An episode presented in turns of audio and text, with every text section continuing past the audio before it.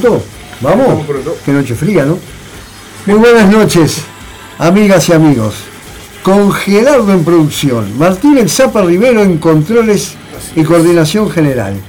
Juan, con mucho frío, igual que yo, Álvaro, que nos tiene el placer de saludarles, damos comienzo a otra de nuestra Noche de Vinilo, aquí en radioelaguantadero.com.uy, desde el barrio de La Teja por Uruguay y el mundo. Eh, el saludo de siempre para todos quienes nos sintonizan, tanto dentro como fuera del paisito. El saludo a la barra de la resistencia que siempre está presente. También a la red de enfoques de radios comunitarias allá en el sur del sur de la República Argentina. Al amigo Sergio Radio, Radio Bariloche que nos, este, nos salimos por las calles solas los días jueves en la noche. Juan acá a mi lado. Juan, ¿qué tenemos hoy? Muy buenas noches a todos, con mucho frío. Cuando empezaste diciendo congelar, no entendí de entrada congelados. Me pareció. No, tanto no, todavía Pero no. Este, fresquete, por Dios. hace, Todavía no. hace mucho frío, ¿sí? No, pero veníamos de un verano, de un tórrido verano, un largo y cálido verano, como aquella, Aquella serie película. de los años Una 60. serie. Un largo Ahora, en, en la- en aquella época se decían seriales, no se decían series como ahora. No, no, la seriales. expresión eran seriales, Seriales. como los así. ¿Qué tenemos, Fred? Bueno, para hoy va- elegimos un libro para terminar este mes de la memoria. Un libro escrito por Juan Gelman y su compañera final de sus últimos años, Mara de la Madrid. Fue un libro editado con testimonios de los hijos de desaparecidos y, personaj- y personas vinculadas a la, a la lucha por los derechos humanos en la Argentina. El libro se titula Ni es flaco perdón de Dios. Son testimonios que después fueron reescrit- reescritos, reescritos me refiero para darles una, una mejor lectura, pero con, con toda la esencia de, quien, intentó hacer ese testimonio, por Juan Gelman y Mara Madrid. Esta es una edición aniversario de ese libro y una edición definitiva de un libro que tiene 20 años. Y de este libro elegimos un artículo de Eve Pastor de Bonafide, de la, de de- Bonafide. de la- de la- de la presidenta de Madres de Plaza de Mayo, que lo vamos a leer, vamos a leer pequeños extractos de ese artículo, pues es mucho más largo. El que lo quiera lo puede conseguir en algunas librerías, está en liquidación, yo lo compré en Piriápolis a 200 pesos, es un, es un- precioso libro. Es un precioso libro. Bueno, muy bien. Iremos in- intercambiando con, con la lectura de Juan sobre Eve de Bonafide. Bueno, nosotros hoy tenemos un programa eh, cargado de memoria y recuerdos, o sea, estamos en el, final del mes de la memoria.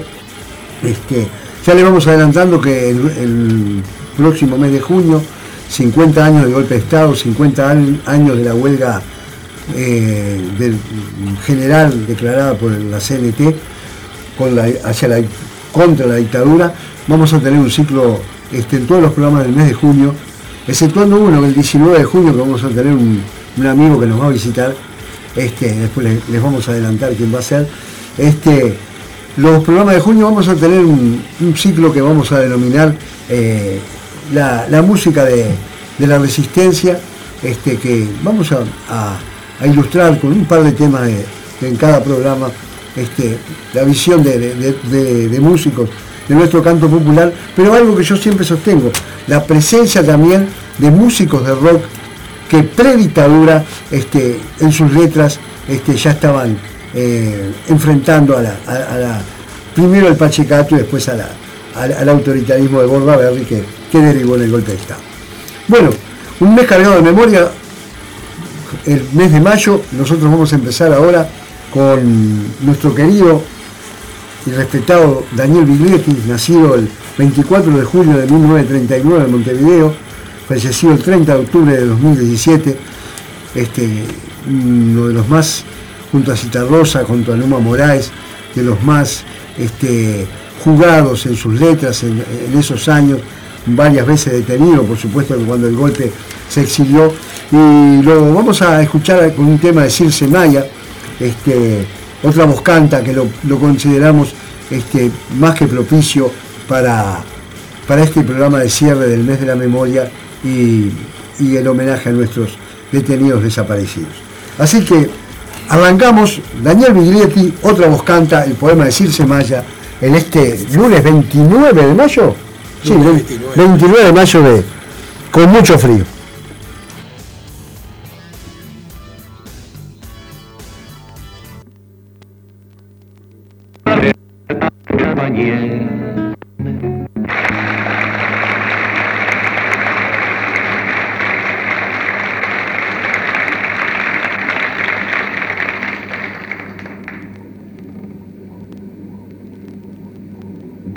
Circe Maya, autora uruguaya, este poema llamado Otra voz canta.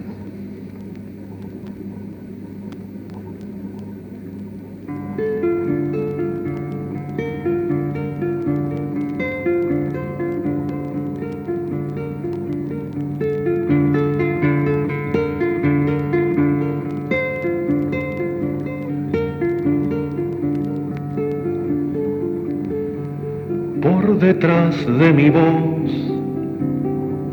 Escucha, escucha. Otra voz canta. Viene de atrás, de lejos. Viene de sepultadas bocas y canta. Dicen que no están muertos, escucha, los escucha, mientras se alza la voz que los recuerda y canta. Escucha, escucha, otra voz canta. Dicen que ahora viven en tu mirada, sosténlos con tus ojos, con tus palabras, sosténlos con tu vida, que no se pierdan, que no se caigan. Escucha, escucha, otra voz canta. Son solo memorias, son vida abierta, continua y ancha, son camino que empieza. Cantan conmigo, conmigo cantan. Dicen que no están muertos, escúchalos, escucha, mientras se alza la voz que los recuerda y canta cantan conmigo, conmigo cantan, no son solo memoria, son vida abierta, son camino que empieza y que nos llama, cantan conmigo, conmigo cantan, cantan conmigo, conmigo cantan.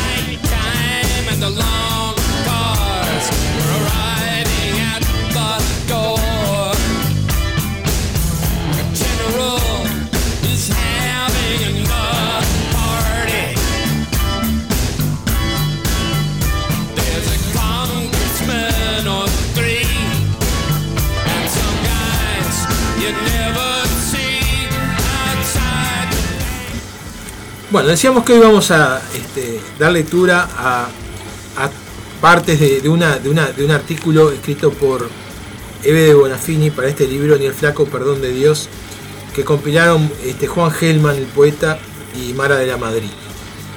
decíamos que vamos a hacer tres o cuatro este, partes de ese, artículo más grande.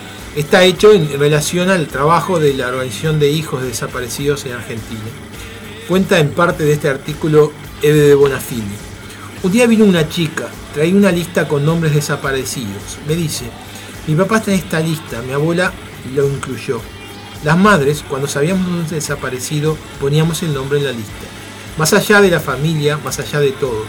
Ahora ellos se encuentran en esos pedacitos y van recuperando su historia. Pero tienen que armarla solos. Uno puede acercarles datos que los ayuden, nada más. Pienso que no está bien que quieran saber en qué organización política militaban sus padres. Cualquiera haya sido, fue en otro tiempo, en otra época. Hoy es otro el momento y ellos no son los mismos que sus padres. Buscar a los amigos de sus padres, los compañeros, no tiene tampoco mucho sentido, me parece. O si militaban en Montoneros o en el ERP o en el Partido Comunista. Esto los puede dividir. Tienen que hacerse la idea de que todos los desaparecidos luchaban por la misma causa. Al menos lo hacían sí contra el mismo enemigo. Algunos se identificaban demasiado. Que se junten y crezcan y que después tomen decisiones. Primero, me parece que no sirve que quieran saber en qué campo ¿Y, y quién asesinó a sus padres? Estos pibes que buscan al asesino de los padres no van mucho a las reuniones, no están en la cosa colectiva. Se sienten hijos, pero están más en lo personal.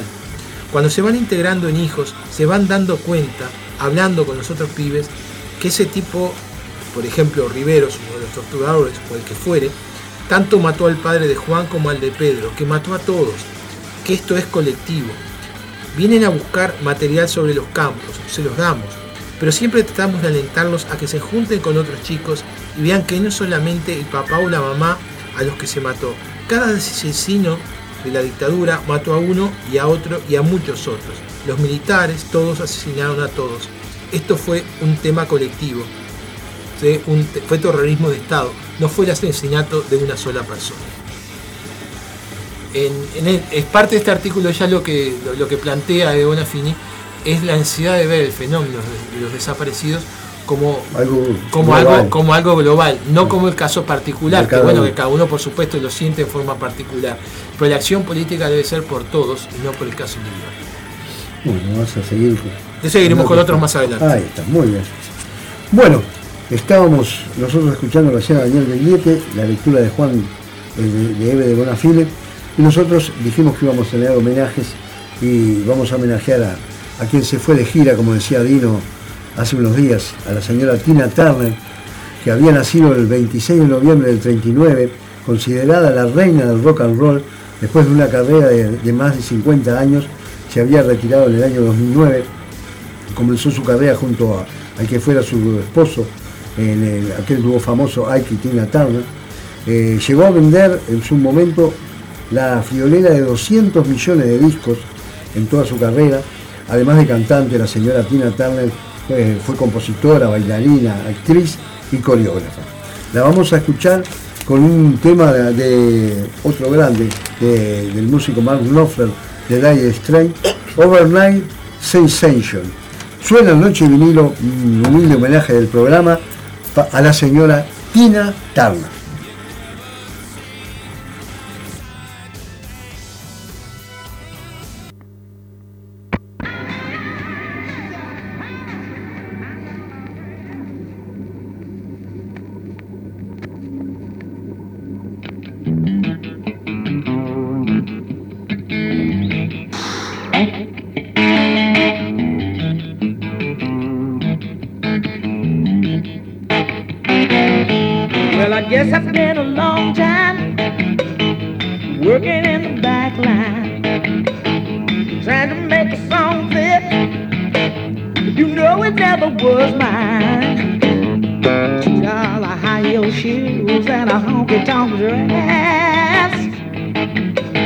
a rhythm and a soul reveals. I had a dream, I guess. yeah, yes. And I had to be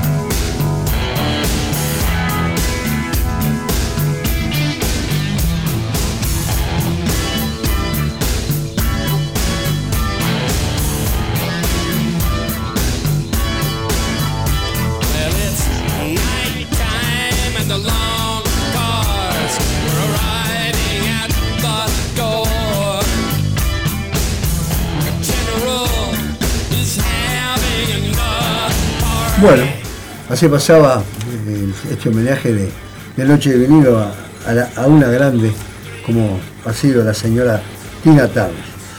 Y estamos este, con esta noche fría acá, en el aguantadero con Martín Sacándonos con el Juan, calor con buena música. con buena música. Esperemos que todos... el frío. El frío, ¿eh? el calor, sacar el frío. El calor nos lo da la música. Exacto. Bueno, y ahora vamos a, a tener un debut de un músico que, que nunca había estado en nuestro programa. Me estoy refiriendo al señor Sting, nacido el 2 de octubre de 1951, líder, compositor, bajista de la banda de Police, nacido en Inglaterra. El señor Sting ha recibido la friolera de 17 premios Grammys. Desde el año 2003 está incluido en el Salón de la Fama del, Rock and Roll más o menos se calcula que anda por los 100 millones de discos vendidos. Ocupa el lugar 63 entre los 100 mejores músicos de rock de todos los tiempos. Lo vamos a escuchar de- desde su álbum Nada, Nada como el Sol, segundo álbum del cantautor lanzado el 5 de octubre de 1987. El, el álbum tiene ritmos pop, rock, pasando por el jazz, el reggae, también el rock acústico y el fan rock. Colaboraron en este, en esta, eh, este disco de Sting eh, músicos como Mark, Knopfler, que recién lo nombrábamos en ese tema que cantaba Tina Turner, y también Eric Clapton. Grabado entre marzo y agosto de 1987, el álbum ocupó el lugar 90, ocupa el lugar 90 de los 100 mejores discos de todos los tiempos, según la revista Rolling Stone. El tema que vamos a escuchar, un inglés en Nueva York o un británico en Nueva York, llegó al lugar 15 en el Reino Unido. Fue un éxito número uno en Francia, Holanda, España, Bélgica e Irlanda. El tema está dedicado a Quentin Script. Señoras y señores, un británico en Nueva York o un inglés en Nueva York debuta en Noche de Vinilo el señor Sting.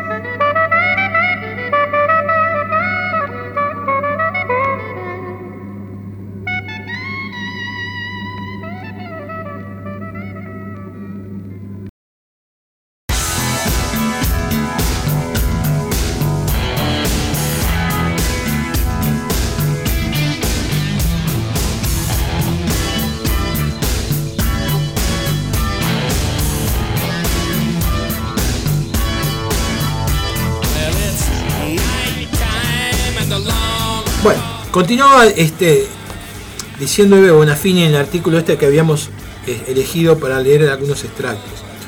Por eso dice, no buscamos nunca un muerto, porque decimos que cada muerto tiene un mismo asesino. Esto es fundamental para la lucha colectiva. Me parece bárbaro cuando veo ir a todos los muchachos, a todos los hijos juntos a los canales de televisión, a las radios, poniéndose de acuerdo sobre quién va a hablar, quién va a escribir. Unos más fuertes, otros muy golpeados, pero hay tanta sinceridad y verdad en lo que expresan, es muy grande lo que están haciendo. Algunos tienen muchos problemas. En un congreso de psicología, una chica de 27 años lloró sin parar por todo lo que la familia le había, le había escondido en los años anteriores. Recordaba desconsolada las peleas con su padre y con su abuela. Era una angustia la que tenía. La rabia ante tanta mentira. Terminó diciendo, al fin lo puedo contar en público. Se fortaleció en la medida en que pudo hablar, que lo pudo contar, que lo pudo decir. Eh, nosotras, en nuestra lucha y nuestro dolor, los hicimos públicos y colectivos y juntas fuimos a un lugar público, a la plaza, para que nos viera todo el mundo. Colectivamente buscamos a los asesinos, a los asesinos, perdón, y pedimos por los hijos. Nunca hicimos diferencia de raza, de religión, de nada. A los desaparecidos los consideramos todos iguales, nunca los diferenciamos. A todos los metimos en nuestras listas y por todos pedimos igual. Los reivindicamos por revolucionarios, nunca pensamos que se los llevaron por tontos, porque alguien los llevaba de la nariz o porque los engañaron. Nos ofende que se diga eso. Eran adultos y la tenían re clara. Si hubo traidores, no es su culpa. Ellos estaban seguros de lo que hacían y de lo que querían.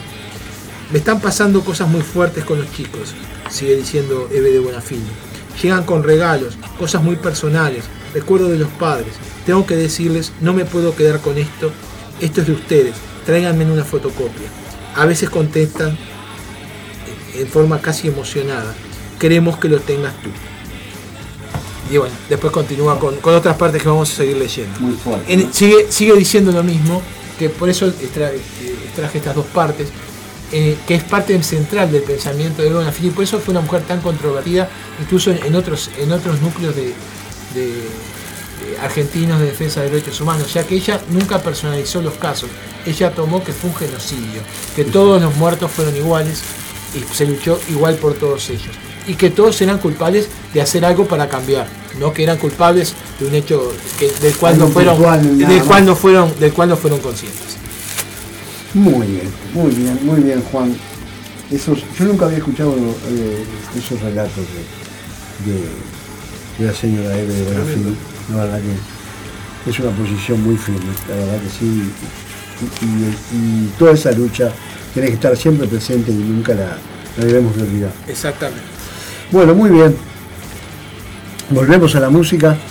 Este programa con, con- tuvimos ya algunos homenajes y vamos a traer ahora un, a un grande de, de la música de rock. Me refiero al señor Bob Dylan, nacido el- en Minnesota el 24 de mayo de 1941. Lo vamos a escuchar desde su decimonoveno álbum, eh, editado en el año 1979, que se llama Tren Lento Arribando. Eh, el álbum llegó al lugar número 2 en el Reino Unido y al número 3 en, en Estados Unidos. El tema que justamente le da nombre al, al disco. Eh, Tren Lento llegando, el señor Bob Dylan, caso único de un músico que recibió el premio Nobel de Literatura.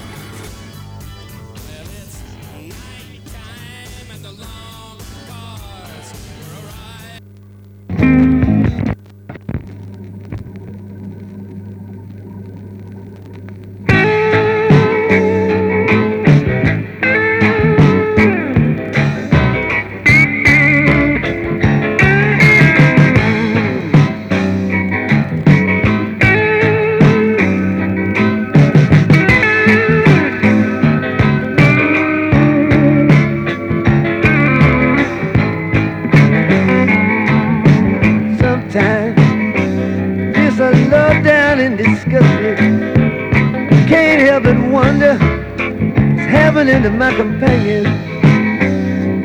All they lost or all they found, have the counted the cost that it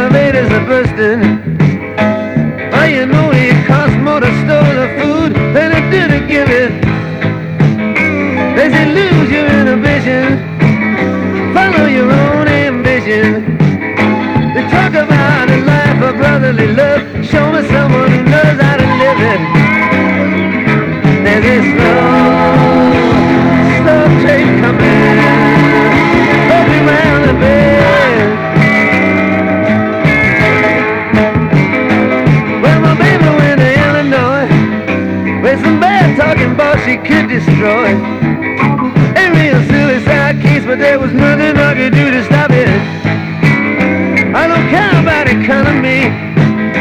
I don't care about astronomy. But it should have bothered me. See my loved ones turning into puppets. And as a slow, slow train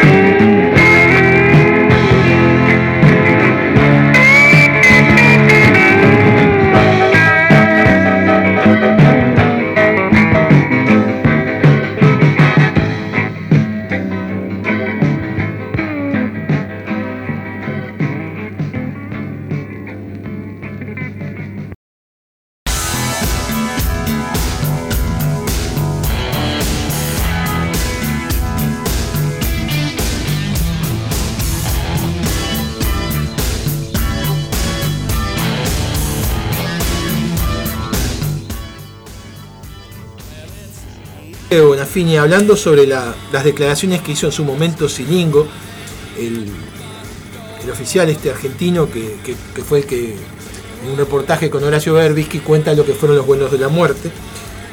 A propósito de eso dice Bebe Bonafini, la sociedad argentina está muy golpeada, muy enferma. Tuvo que salir un asesino a contar un hecho, ni siquiera una historia, un hecho. Cómo tiraban a nuestros hijos vivos al mar, para que todo el mundo al fin lo creyera. Nosotras desde el año 78 lo venimos diciendo, no nos creyeron, pensaron que estábamos locas. Al asesino en cambio le dan horas y horas en la televisión. El gobierno fue muy astuto. Lo toreó Silingo a la calle para no debatir con la oposición la política económica. A punto que eh, cuando se trata del gobierno, es el gobierno de Menem, que bueno, aplicó políticas neoliberales extremas con, con desocupación nunca vista en la Argentina en esa época. El opositor ante esto quedó di- disbujado. En lugar del debate político y económico, se hablaba todo el tiempo del mar, de ríos, de muertos. Macera, el, torturador, el jefe de la Armada que, dio el golpe de Estado junto con, con Videla, también sale al aire en un momento muy especial, muy, muy clave. Estos no saben por qué eh, sí o por qué no salen porque sí, perdón, o porque son loquitos sueltos. Salen en el momento en que la gente está harta, se muere de hambre y le prende fuego a todo. Macera sale en la televisión apoyado por los mismos empresarios que lo apoyaron cuando el golpe. Esos espacios los pagan esos empresarios.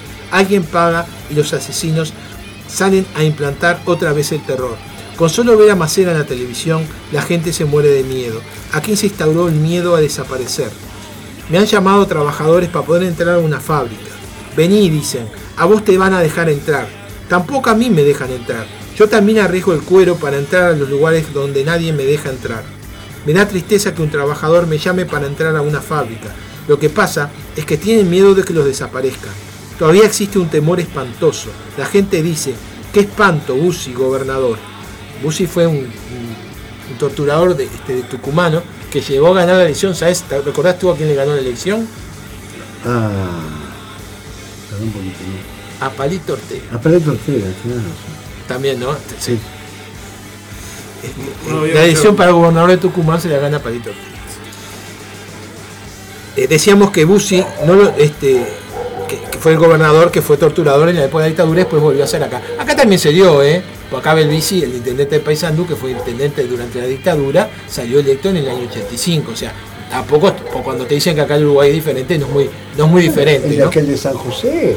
Fue, fue- Chiruchi lo mismo, fue- el señor, el de la bonita blanca de Maldonado, que este, tan famoso como es este, ah, no sé el nombre, este, que, No, no. que lo imita, Antía lo imita usando la gorrita, también secretario general de la Intendencia durante la dictadura del coronel de Cuba. Eh, Domingo Burgueño Miguel. Burgueño Miguel. Y así, y así. De 19 Aquel- intendentes, de, campo de Maldonado, claro.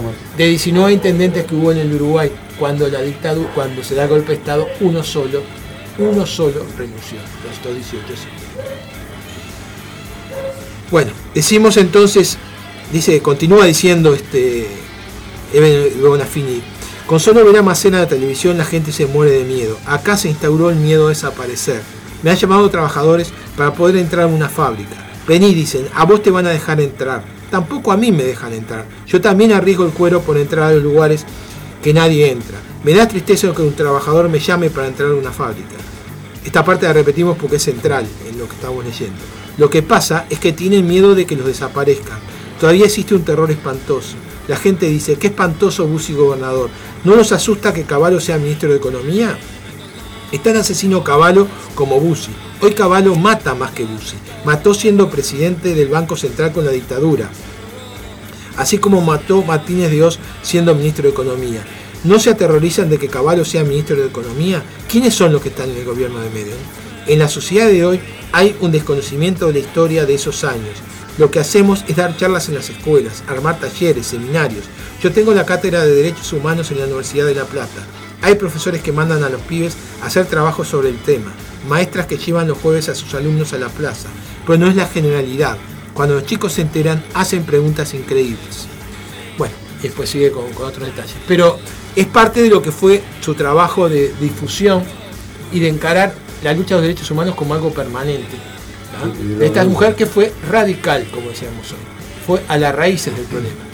¿no? Las raíces del problema eran los, los dueños del país y, la- y los militares que, que fueron llamados por esos dueños del país para defender sus privilegios. Como dicen los pibes ahora, era una mujer que no se comía ninguna. No, ninguna se comió. La verdad que no. Muy bien. Bueno, muy bien. ¿Tenemos alguna, todavía algún comentario más, alguna le- lectura más? Que Sí, va- para el final dejamos otra hacer parte. Juan sobre, sobre Eve de Bonafini. Bueno, nosotros estábamos escuchando recién al señor Bob Dylan. eh, nos vamos a trasladar a, a Inglaterra nuevamente y vamos a convocar a la banda de, de Robert Plant en vocales, Jimmy Page en guitarra, eh, John Bohan en batería y John Paul Jones en bajo. Me estoy refiriendo a los grandes de Led Zeppelin. Los vamos a escuchar desde su álbum segundo Led Zeppelin 2, lanzado, el 22 de octubre de 1969 en Estados Unidos y el 31 de octubre de 1969 en el Reino Unido. Gra- Grabado entre abril y agosto de ese mismo año, calificado el álbum más pesado, más pesado de la banda, eh, es el primer álbum en que Page utiliza la Gibson Les Paul que lo caracterizaría por, muchos años. El solo del tema Rompecorazones, que es el que vamos a escuchar, ocupa el lugar 16 entre los me- mejores 500 solos de todos los tiempos de guitarra, según la revista Rolling Stone. Eh, el álbum alcanzó el número uno en Estados Unidos y también el número uno en el Reino Unido.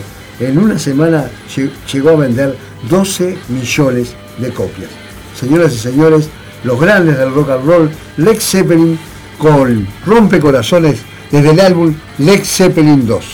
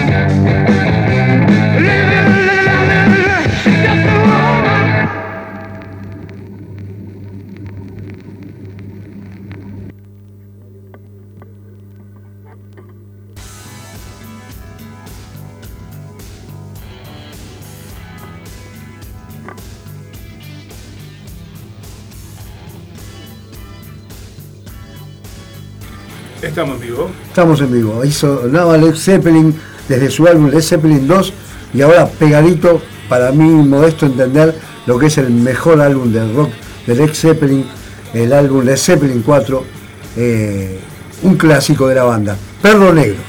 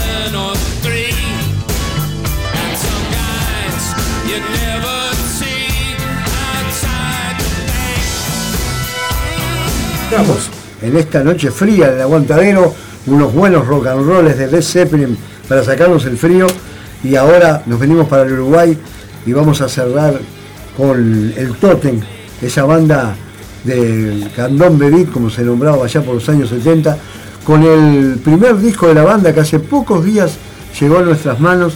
Este, teníamos temas aislados en algunas, en alguna selección, tenemos el long play descarga, pero este primer LP de la banda, la verdad que tuve la satisfacción hace pocos días de, de que llegara a mis manos.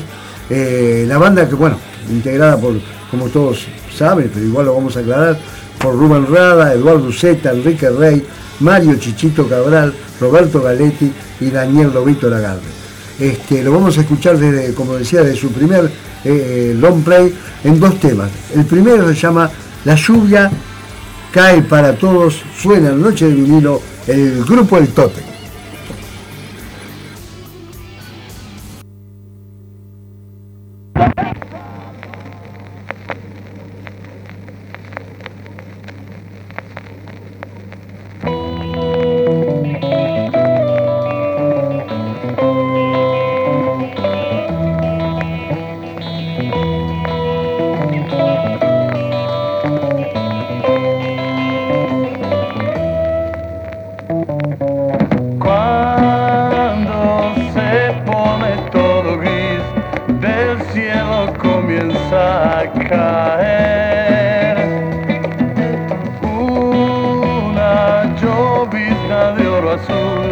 La gente comienza a correr.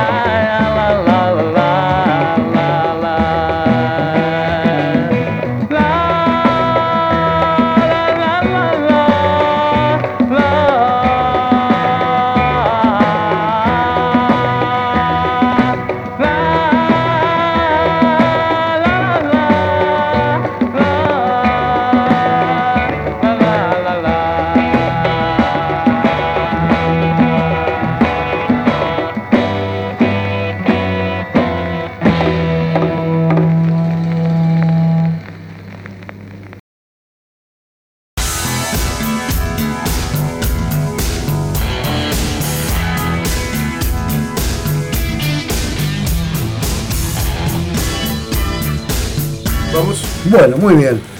Así pasaba ese hermoso tema del Totem de su, de primer álbum, álbum grabado en los estudios Guión de Buenos Aires, eh, el, 2, el 2 de mayo de 1971, que acá se editó eh, bajo el sello Ediciones de la Planta. Y ahora sí, cerramos la parte musical del programa de hoy con un clásico de, de clásicos del Totem, el tema Dedos.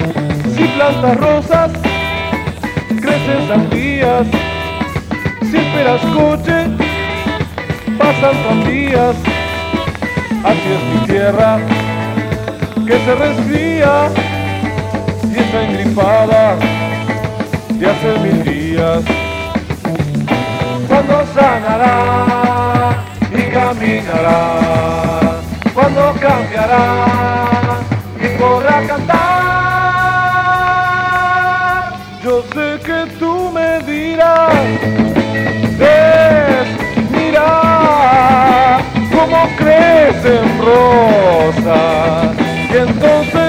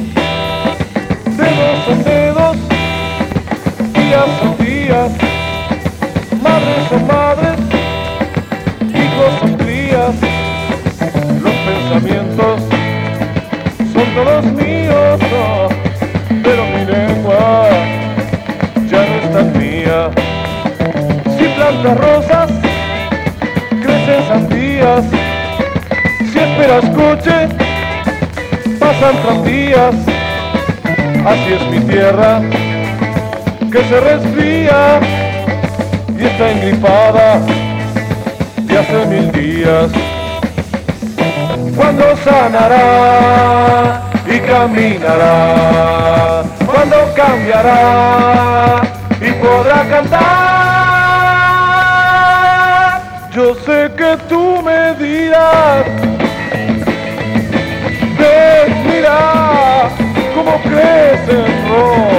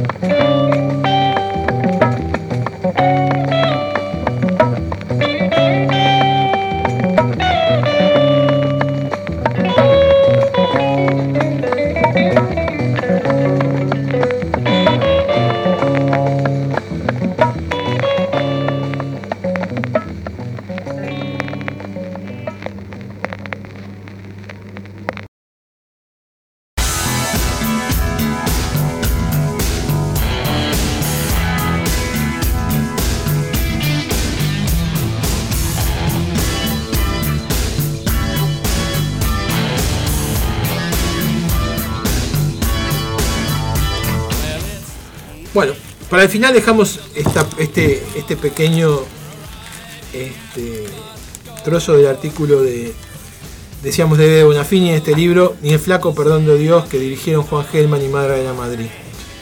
Dice, los medios de comunicación y de propaganda son terroríficos. La radio escapa un poco a eso. En la televisión que pagan los empresarios no me permiten que hable. Cuando voy y me zarpo se ponen como locos. En general me dan unos poquísimos minutos para decir lo que quiero. Pocos, pero les alcanzan para iniciarme juicios. Menem, Balsa, el jefe de la policía, los tipos más cogotudos me están haciendo juicios. Los empiezan y después no se animan a seguirlos, dice Eve de.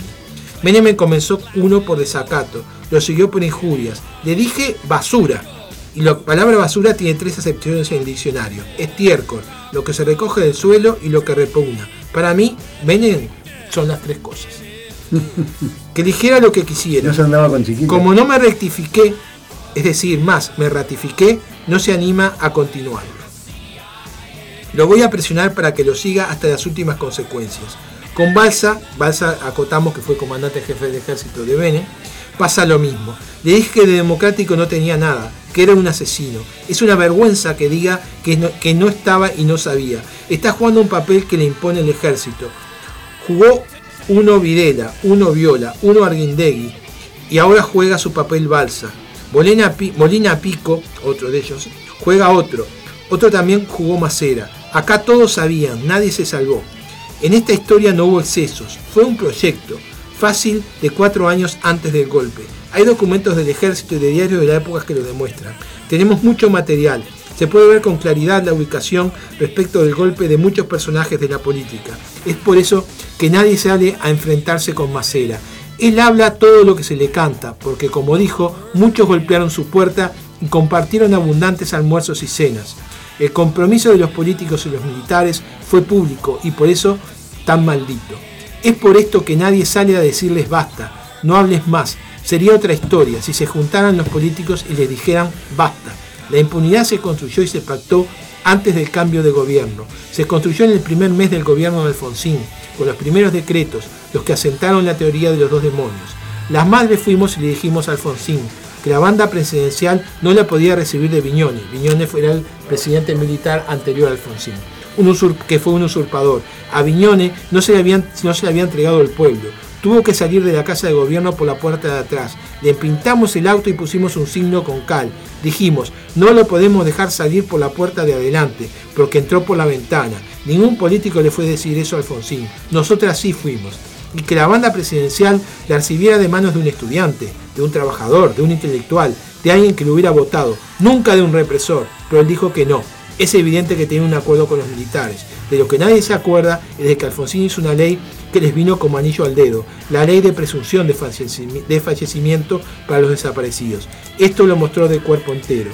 En la peor época de la dictadura, los radicales tenían más de 70 tipos en los municipios de la provincia de Buenos Aires y una cantidad enorme de trabajadores. Por eso no aceptamos la CONADEP, decíamos las madres, no a la CONADEP, y si nos acusaban de que no queríamos nada. Las madres fuimos las únicas que nos opusimos a la guerra de las Malvinas. Las cosas que nos decía la gente, de todo. Nosotras decíamos, las Malvinas son argentinas, nuestros hijos también. Que es esto de que un tipo es un asesino al otro día y de ser un héroe. La Argentina es un país que está eh, enfermo en este aspecto. Bueno, después continúa con otra cosa más, sería muy largo leerlo, pero la contundencia de sus acciones y de sus escritos está fuera ya de toda, de toda. Una actitud más que valiente. Bueno, Más que valiente. más que valiente. Radical, yo la defino como una mujer que fue radical, fue la raíz del problema. Muy bien. Nos despedimos hasta el próximo lunes entonces. Muy bien, Martín, Muy bien. Un placer y bueno, quédense con un episodio hoy de Rock Uruguayo Podcast que estamos, ya, ya se lo entregamos para que arranque, así que continúen ahí escuchando Radio El Aguantadero. Gente, como siempre, gracias a todos, gracias a, a quienes nos sintonizan tanto dentro como fuera del paisito, a la gente de, de la red de enfoques de radios comunitarias allá en la Patagonia, a la barra de la resistencia. Eh, ya les dijimos que el lunes que viene empezamos un programa este, que va a haber temas alusivos a los años de la, de la resistencia contra la dictadura. Eh, los esperamos la próxima semana, como siempre, la lucha continúa.